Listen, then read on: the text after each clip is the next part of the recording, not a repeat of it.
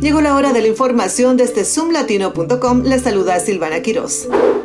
Una mujer embarazada fue asesinada y un hombre resultó herido el jueves por la mañana en lo que la policía del Distrito de Columbia calificó como un tiroteo dirigido por dos sospechosos armados con lo que parecían ser rifles de asalto. La mujer y el hombre estaban estacionados en un automóvil en la cuadra 300 de la calle 37 al sureste del distrito cuando otro automóvil se acercó y dos hombres armados salieron y abrieron fuego. El jefe interino de la policía durante una conferencia de prensa dijo que el hombre como la mujer sufrieron varias heridas de bala. La mujer, Sanya Jill, de 22 años de Fort Washington, fue llevada a un hospital. Sin embargo, perdió la vida.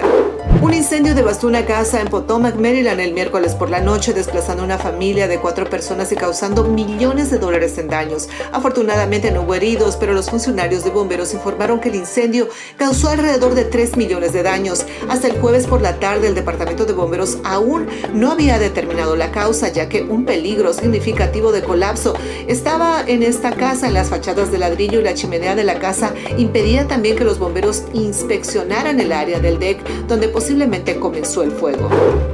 La primera fase de la sede de Amazon en Arlington, conocida como HQ2, ha sido inaugurada. El complejo cuenta con dos torres de vidrio de 22 pisos, un parque de 2.5 acres y amplio espacio de oficinas y comercios. El gobernador de Virginia elogió la asociación con Amazon y su impacto económico en la región, aunque ha habido críticas sobre el aumento de los costos de vivienda. Amazon ha comprometido más de un mil millones de dólares para viviendas asequibles. La mayoría de los empleados contratados son locales. Así llegó la información gracias a zoomlatino.com. Soy Silvana Quiroz. Hasta la próxima.